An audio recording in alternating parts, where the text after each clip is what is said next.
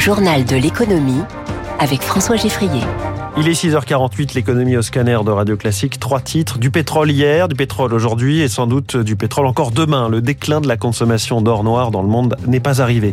Joyeux anniversaire ChatGPT. On sera en ligne avec une spécialiste de l'intelligence artificielle pour voir si la révolution de l'IA générative est vraiment enclenchée. Et puis vous entendrez les propos fleuris d'Elon Musk à l'adresse des grands annonceurs qui ont fui son réseau social X. C'est la question centrale de cette nouvelle conférence climat, la COP28 qui s'ouvre aujourd'hui. Peut-on se passer des énergies fossiles et à partir de quand? À en croire l'Agence internationale de l'énergie, la demande mondiale de pétrole ne va pas baisser avant 2028. Céline Cajoulis. Si en Europe, la guerre en Ukraine a accéléré le passage à la voiture électrique et les économies d'énergie, le reste du monde ne le fait pas au même rythme. D'ailleurs, une partie des économies réalisées dans les pays avancés seront bientôt annulées par la croissance de la demande des pays émergents. Philippe Chalmin, directeur du Cyclope. Nous sommes rentrés, nous, dans le début de l'âge post-pétrole. Il faut bien se rendre compte que nombre de pays émergents et encore plus en développement sont encore dans l'âge du charbon et dans l'âge du pétrole. Et on peut imaginer que certains sauteront des étapes, ce que la Chine essaie de faire en filant directement sur les véhicules électriques. Maintenant, nous aurons besoin peut-être du siècle entier pour passer de l'âge du pétrole et du charbon à l'âge des renouvelables non carbonés. Les compagnies pétrolières n'ont pas prévu pour l'instant une réduction de la production avant 2030. François Lévesque, professeur à l'école des mines de Paris il ne serait pas euh, raisonnable de stopper euh, comme ça les investissements dans l'extraction pétrolière. Ou alors, euh, ça reviendrait à faire une croix sur plus d'un milliard d'hommes qui ont besoin d'énergie. Donc c'est une question de timing. Il faut sortir du pétrole, mais sortir vite du pétrole, c'est condamner une partie de la population mondiale en matière d'énergie et développement économique. Et même si les compagnies européennes ont pris du retard concernant les investissements dans les énergies vertes, elles sont quand même en avance sur les majeures américaines. Céline Cajoulis, chef du service économie de Radio classique et en plein débat à la COP sur le pétrole. Les pays pétroliers, l'OPEP+, se réunissent à Vienne aujourd'hui. Les marchés financiers ont beaucoup spéculé ces derniers jours sur les divergences de points de vue au sein du cartel. Stanislas de Bayancourt est responsable des investissements chez Sycomore Asset Management. L'Arabie saoudite a cette stratégie de long terme de maintenir dans le monde les stocks à un niveau relativement réduit et a régulièrement consenti à de nombreuses coupes de production avec les autres pays. Mais aujourd'hui, il se trouve que certains pays ne respectent pas complètement et entièrement ces coupes de production, principalement les Émirats arabes unis, la Russie et l'Irak. Et parallèlement à ça, l'Iran, qui est en dehors des limites de quotas, a également augmenté sa production au cours de ces derniers trimestres. Et pour l'Arabie, ça devient un sujet qu'elle veut traiter lors de cette réunion. Euh, le baril de Brent qui a un peu grimpé ces dernières heures, il est à 83 dollars le baril donc de pétrole. Le Dow Jones hier était stable, hein. le Nasdaq a reculé lui de 0,16%, le CAC 40 a pris 0,24% à 7267 points. Et en ce moment à Tokyo, le Nikkei progresse de 0,31%. 6h51, le premier anniversaire de ChatGPT ce 30 novembre. Cette intelligence artificielle générative euh, déjà perçue comme une nouvelle révolution industrielle, même si on n'en est qu'à ses débuts. Bonjour Laurence de Villers. Bonjour. Vous êtes professeur d'intelligence artificielle à Sorbonne Université, spécialiste des interactions homme-machine, chercheuse au, CNRS. La France, euh, ses entreprises surtout, sont-elles en avance ou en retard dans l'adoption de l'intelligence artificielle générative? Je crois que nous sommes euh, pas en retard. Nous sommes en train d'étudier les capacités d'innovation qu'on peut avoir avec ces outils. En même temps, parler de des réglementations, et euh, le, grand public euh, qui a eu dans les mains ChatGPT euh, commence à comprendre aussi le pouvoir de ces objets. Oui, alors il y a eu ce récent psychodrame à la tête d'OpenAI avec le patron Sam Altman débarqué puis réinstallé cinq jours plus tard. Ça montre que le secteur est encore jeune, fragile et qu'il ne faut pas mettre tous ses œufs dans, dans le même panier.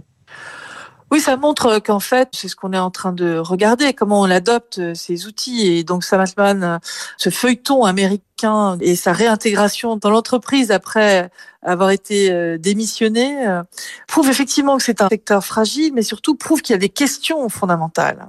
Je pense que le positionnement d'OpenAI, qui dit euh, vouloir faire un système qui va dépasser l'intelligence humaine, qui sera extrêmement puissant, pose des questions. Même si son objectif est d'aider l'humanité, comment on peut expliquer ça comme cela? Et à l'intérieur même donc des équipes, ceux qui travaillent sur l'alignement justement aux valeurs humaines ou aux réactions humaines avec un système comme ChatGPT 5 ou plus pose des vraies questions sur le pouvoir de ces machines, le pouvoir de manipulation, le pouvoir économique sans doute de ces outils. Donc c'est normal qu'il y ait ces tensions. Maintenant, ça fait un feuilleton pour nous. Alors, quels usages et quels produits reste-t-il à créer pour que l'intelligence artificielle générative soit vraiment la révolution hein, dont on parle depuis un an? Alors, ce sont des objets qui sont entraînés pour imiter. Ils sont, on les nourrit d'énormes corpus de données et euh, euh, plus que notre cerveau pourrait en, en ingérer. C'est ça qu'il faut comprendre. Donc, ils sont vraiment disruptifs. C'est-à-dire qu'on crée un objet qui va nous permettre, nous, euh, de comprendre beaucoup de choses. Par exemple, en météo, euh, on a l'utilisation d'IA qui sont fulgurantes, qui montrent que les modèles physiques peuvent être dépassés par l'accumulation de données et l'utilisation de modèles géants qui apportent en fait des connaissances. Maintenant, ces machines ne sont pas créatives dans le sens où elles ne comprennent pas ce qu'elles font. Absolument pas. Elles ne savent pas ce qui est possible ou impossible, ce qui est vrai ou ce qui est faux. Donc, nous avons à créer un terreau d'outils comme cela en open science qu'on puisse mesurer, qu'on puisse comprendre mieux. Mais après, on pourrait les adopter dans énormément de différentes euh, stratégies euh, commerciales ou euh, pour la santé, pour l'éducation. C'est évident qu'il y a un pouvoir énorme à travers ces machines. Et cette révolution va arriver. Mais pour l'instant, il faut absolument pousser ces différentes sociétés, OpenAI, Google, etc., à être plus en open science. Ce qu'on voit en open science pour l'instant, c'est peut-être les outils autour de Meta. Et puis, via Bloom, c'était cette initiative aussi. Et puis, Qtai qui arrive, qui ont l'idée de justement travailler sur des IA génératives énormes, mais en ouverture, sont des bonnes initiatives. Merci Laurence de Villers, invitée du journal de l'économie de Radio Classique. Je donne le titre de votre livre, Les robots émotionnels aux éditions de l'Observatoire. Lui aussi est engagé dans l'IA, entre autres fonctions. C'est Elon Musk, le patron de Tesla, qui annonce les toutes premières livraisons du dernier né de la gamme de voitures électriques, même si là on peut parler d'un engin plus que d'une voiture, le Cybertruck, un pick-up au design ultra massif et Ce même Elon Musk a été interrogé euh, hier sur CNBC à propos de X, son réseau social, l'ancien Twitter. De nombreux annonceurs ont arrêté de diffuser leur publicité sur X du fait du manque de modération des messages qui y sont publiés. Voilà la réponse que je vous laisse écouter en version originale d'Elon Musk. If somebody's going try to blackmail me with advertising, blackmail me with money, go fuck yourself. Go fuck yourself. Is that clear? I hope it is. Hey Bob. C'est assez unique. Hein. On n'imagine pas beaucoup de grands patrons en direct à la télé euh, dire quelqu'un essaie de me faire chanter avec de l'argent, avec de la pub.